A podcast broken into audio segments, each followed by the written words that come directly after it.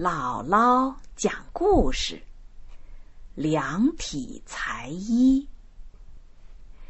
古代南北朝时，南齐有一位官员，名叫张荣。他在年轻时就很有才能，后来当了大官。张荣为官清廉，生活简朴。因此，很受皇帝齐太祖的器重和宠爱。有一次，齐太祖把自己曾经穿过的一件衣服赏赐给张荣。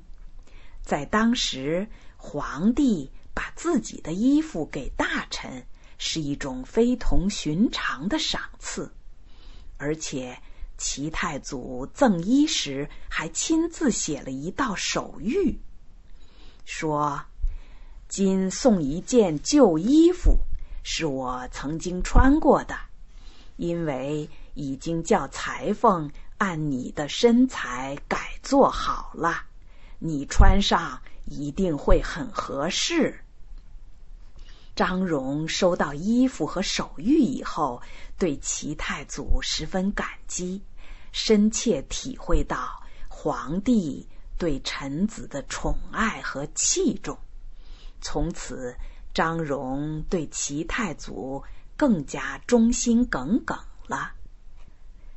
成语“量体裁衣”就是从齐太祖的手谕中概括出来的。这个成语的意思本来是按照身体的高矮胖瘦来剪裁衣服。但我们用这个成语时，却不仅是这个意思，常常用来比喻做一件事的时候，要根据具体情况采取合适的方法，这样才能把事情做好。